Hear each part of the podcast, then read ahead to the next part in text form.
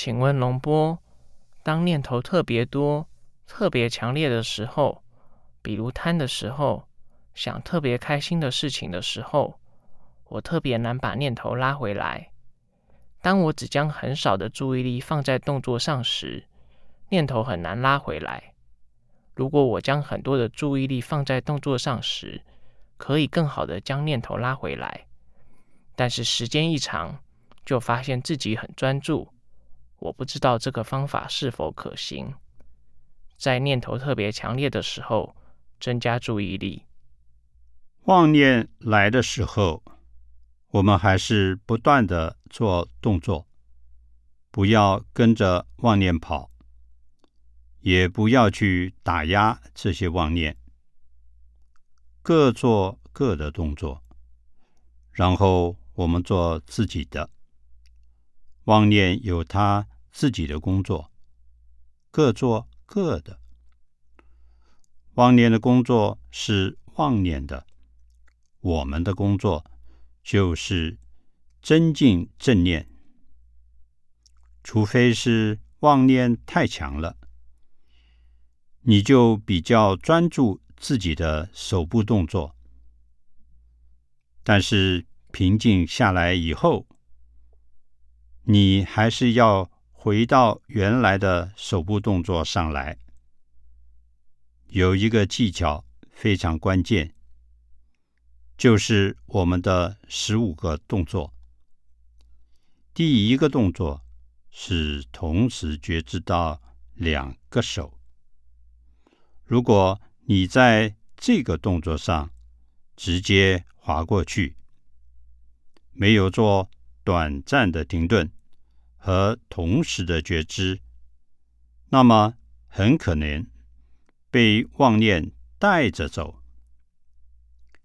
第一个动作之所以那么重要，是它能够说明我们从固有的状态里出来。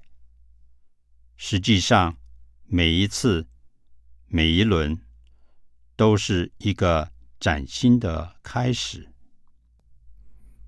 我在做动作的时候，仍然有各种念头。这个念头也不影响我觉知动作。那这些念头最终是否也要去掉呢？不要去管这些念头，不要去制止它，不要限制念头。怎么样想，都不要去评判它。我们只是做自己的工作，不要跟随这些念头走，不要躲它。第一天感觉很好，没什么妄念，可能是动作不熟悉。但第二天、第三天就发现老鼠很多了。怎么样才能达到更好的效果呢？没有关系。随着正念的不断增强，慢慢的，我们能解决这个问题。不断的进行下去，不要和这些妄念搅在一起，不去限制它。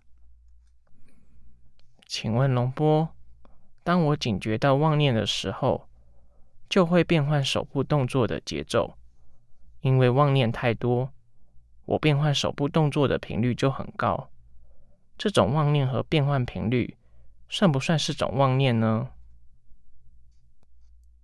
你用这种方法临时处理是可以的。要想从根本上解决的话，要不断的增进我们的正念。在开始的时候，会有妄念来干扰。事实上，这是我们在提起正念的时候才会察觉到的资讯。普通的人在妄念之中，但他并不知道。而我们刚刚从妄念的洪流中出来一点点，我们会非常诧异，为什么会有那么多的妄念？这恰好是我们进步的表现。另外，想要断掉、解除掉妄念的这个想法，本身就是个念头。在有正念情况下的正思维，是我们有控制的，而有些是不自主的。这两个你要能够分开，这是不同的情形。当我发现妄念的时候，我会做个拍的动作，在心里想以此拍面这个妄念，然后再继续。对于这个念头，不要去勾牵它，不要去制止它，不要去跟它抗衡，然后不要跟着它走。你再去拍它的时候，说明你在拒绝这个念头。对于这个念头，我们要保持它。不把它推到对立面去，你推得越远，它的力量就越强。要把它当成我们成长的一个资粮。意思是说，当妄念来的时候，我知道它，但我还继续做动作。对，继续做动作。保持对动作的觉知就可以了。当你不想要妄念的时候，妄念的力量反而就起来了。请问龙波，这是我第一次接触洞中禅，在这三天的禅修中，不论手部动作还是经行，我几乎百分之九十处于妄念状态，只有百分之十的觉知。我是不是不用理会这些妄念，只要用这百分之十的觉知来做手部动作就可以了呢？妄念来的时候呢，我们对这些妄念要放下，不要去打压、勾牵它，也不要跟着它走。我们要做的是自己的工作，保持对自己身体动作的觉知。就可以了。